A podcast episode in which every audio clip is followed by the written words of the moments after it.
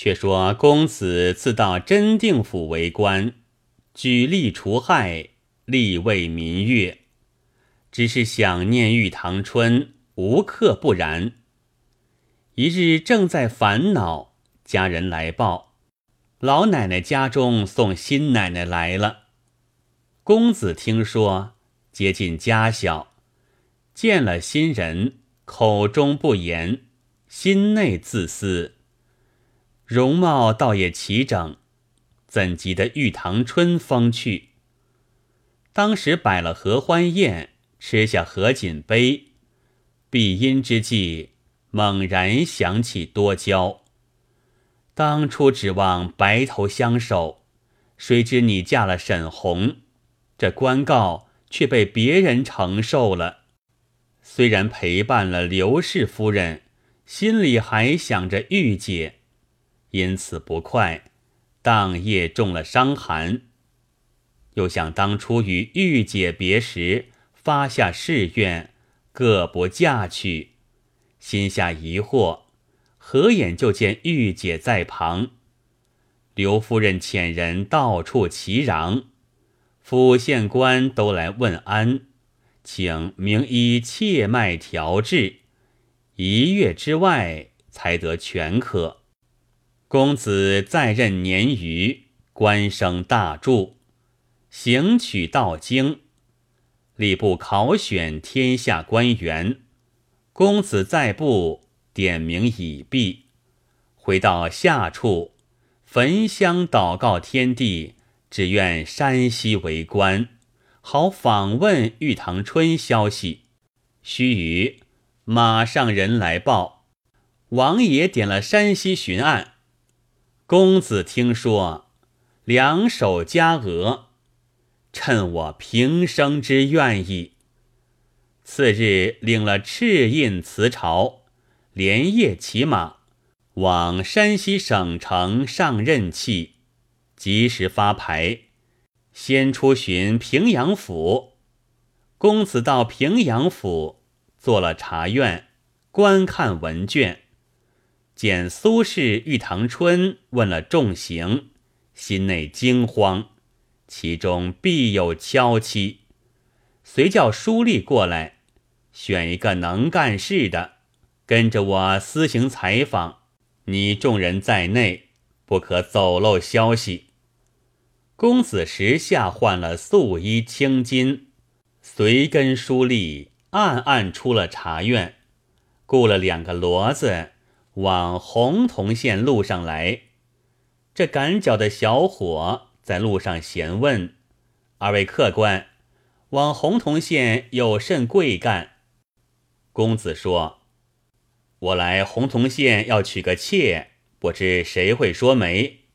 小伙说：“你又说娶小，俺县里一个财主因娶了个小。”害了性命，公子问：“怎的害了性命？”小伙说：“这财主叫沈红，妇人叫做玉堂春，他是京里娶来的。他那大老婆皮氏与那邻家赵昂私通，怕那汉子回来知道，一服毒药把沈红药死了。这皮氏与赵昂反把玉堂春送到本县。”将银买主官府衙门，将玉堂春屈打成招，问了死罪，送在监里。若不是亏了一个外郎，几时便死了？公子又问：“那玉堂春如今在监死了？”小伙说：“不曾。”公子说：“我要娶个小，你说可投着谁做媒？”小伙说。我送你往王婆家去吧，他极会说媒。公子说：“你怎知道他会说媒？”小伙说：“赵昂与皮氏都是他做牵头。”公子说：“如今下他家里吧。”小伙竟引到王婆家里，叫声：“干娘，我送个客官在你家来。这客官要娶个小。”你可与他说媒。王婆说：“雷你，我赚了钱来谢你。”小伙自去了。公子夜间与王婆攀话，见他能言快语，是个鸡年的马伯六了。到天明，又到赵建生前后门看了一遍，与沈洪家紧闭相通，可知做事方便。回来吃了早饭，还了王婆店钱，说：“我不曾带的彩礼，到省下回来再做商议。”公子出的门来，雇了骡子，星夜回到省城。到晚进了茶院，不提。次早星火发牌，暗临洪洞县，各官参见过，吩咐就要审录。王知县回县，叫刑房立书，即将文卷审册，连夜开写停当。明日送审不提。却说刘志仁与玉姐写了一张冤状，暗藏在身。到次日清明，王知县坐在监门首，把应届犯人点将出来。玉姐披枷带锁，眼泪纷纷，随介子到了茶院门首，伺候开门。巡捕官回封已毕。借审牌出，公子先唤苏轼一起，玉姐口称冤枉，叹怀中诉状呈上。公子抬头见玉姐这般模样，心中凄惨，叫听事官接上状来。公子看了一遍，问说：“你从小嫁沈红，可还接了几年客？”玉姐说：“爷爷，我从小接着一个公子，他是南京礼部尚书三舍人。公子怕他说出丑处，喝声：‘住了！’我今只问你谋杀人命事，不消多讲。”玉姐说：“爷爷，若杀人的事，只问皮氏便知。”公子叫皮氏问了一遍，玉姐又说了一遍。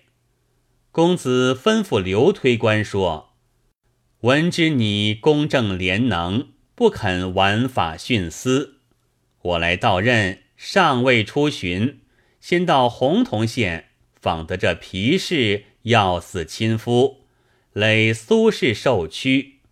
你与我把这事情用心问断。”说罢，公子退堂。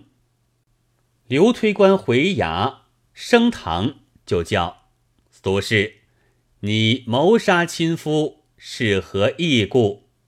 玉姐说：“冤屈，冤屈，分明是皮氏串通王婆和赵建生合计毒死男子，县官要钱，逼乐成招。”今日小妇拼死诉冤，望青天爷爷做主。刘爷叫造例把皮氏踩上来，问：“你与赵昂奸情可真吗？”皮氏抵赖没有。刘爷及时拿赵昂和王婆到来面对，用了一番刑法，都不肯招。刘爷又叫小贾明。你送面与家主吃，必然知情。喝叫家起。小贾明说：“爷爷，我说吧。那日的面是俺娘亲手盛起，叫小妇人送与爹爹吃。小妇人送到西厅，爹叫新娘同吃。新娘关着门不肯起身，回道不要吃。俺爹自家吃了。”随即口鼻流血死了。刘爷又问赵昂奸情，小贾明也说了。赵昂说：“这是苏轼买来的印证。”刘爷沉吟了一会儿，把皮氏这一起分头送监，叫一书吏过来。这起泼皮奴才苦不肯招，我如今要用一计，用一个大柜。放在丹池内，凿几个孔。你只纸笔暗藏在内，不要走漏消息。我再提来问他，不招，即把他们锁在柜左柜右，看他有什么说话。你与我用心写来。刘爷吩咐已毕，书吏即办一大柜，放在丹池，藏身于内。刘爷又叫造吏把皮氏一起提来再审，又问招也不招。赵昂、皮氏、王婆三人齐声哀告说：“就打死小的，哪里招？”刘爷大怒，吩咐。你众人各自去吃饭来，把这几奴才着实拷问，把他放在丹池里，连小贾明四人锁于四处，不许他交头接耳。造吏把这四人锁在柜的四角，众人尽散。却说皮氏抬起头来，四顾无人，便骂小贾明，小奴才。你如何乱讲？今日再乱讲时，到家中活敲杀你。小贾明说：“不是家的疼，我也不说。”王婆便叫皮大姐，我也受这刑杖不过，等刘爷出来说了吧。赵昂说：“好娘，我哪些亏着你？倘挨出官司去，我百般孝顺你。”即把你做亲母，王婆说：“我再不听你哄我，叫我圆成了，认我做亲娘，许我两担麦，还欠八升；许我一担米，都下了糠比；缎衣两套，只余我一条蓝布裙；许我好房子，不曾得住。你干的事没天理，叫我只管与你熬行受苦。”皮氏说：“老娘这遭出去，不敢忘你恩，挨过今日不招，便没事了。”柜里书吏把他说的话尽记了，写在纸上。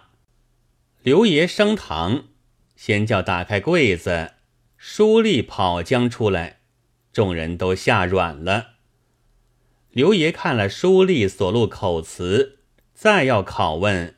三人都不打自招。赵昂从头一直写得明白，个个话供已完，递至公案。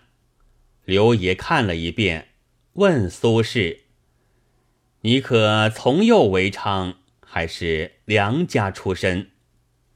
苏轼将苏怀买粮为荐，先遇王尚书公子，挥金三万。后被老鸨一秤金赶逐，将奴钻卖与沈红为妻，一路未曾同睡，背细说了。刘推官情知王公子就是本院，提笔定罪。皮氏凌迟处死，赵昂斩罪非轻。王婆赎药是通情，杖责假名是警。王宪贪酷霸职，追赃不恕衙门。苏怀买粮为贱，何充军一秤金，三月立家，罪定。刘爷做完申文，把皮氏一起俱以收监。次日亲朋招降，送借茶院。公子依拟，留刘推官后堂待茶。问苏轼如何发放？刘推官答言：发还原籍，则夫令驾。公子秉去从人，与刘推官图胆倾心，备述少年涉世之意。今日凡贤府密地差人送至北京王银匠处暂居，足感足感。刘推官领命奉行，自不必说。却说公子行下官文，到北京本司院，提到苏怀一秤金，依律问罪。苏怀已先故了，一称金认的是公子，还叫王姐夫，被公子喝叫重打六十，取一百斤大家加号，不够半月，呜呼哀哉！正是万两黄金难买命，一朝红粉已成灰。再说公子一年任满。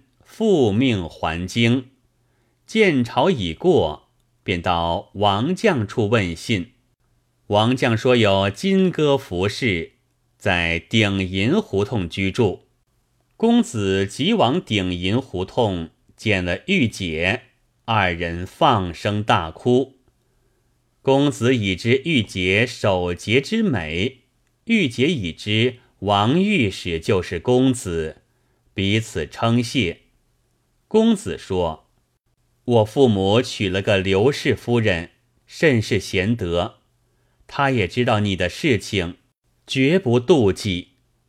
当夜同饮同宿，浓如娇妻。次日，王将金戈都来磕头贺喜。公子谢二人昔日之恩，吩咐本司院苏怀家当。”原是玉堂春置办的，今苏怀夫妇已决，将遗下家财拨与王将、金戈二人管业，以报其德。上了个省亲本，辞朝和玉堂春骑马共回南京。到了自家门首，把门人急报老爷说：“小老爷到了。”老爷听说甚喜，公子进到厅上，排了香案，拜谢天地，拜了父母兄嫂，两位姐夫姐姐都相见了，又引玉堂春见礼已毕，玉姐进房见了刘氏，说：“奶奶坐上，受我一拜。”刘氏说：“姐姐怎说这话？”你在先，奴在后。玉姐说：“姐姐是名门宦家之子，奴是烟花，出身微贱。公子喜不自胜。当日正了妻妾之分，姊妹相称，一家和气。公子又叫王定，你当先在北京三番四复归见我，乃是正理。”我心与老爷说，将你做老管家，以百金赏之。后来王景龙官至都御史，妻妾俱有子，至今子孙繁盛。有诗叹云：“正是元和已著名，三官嫖院是新闻。风流子弟知多少？富贵妻荣。”有几人？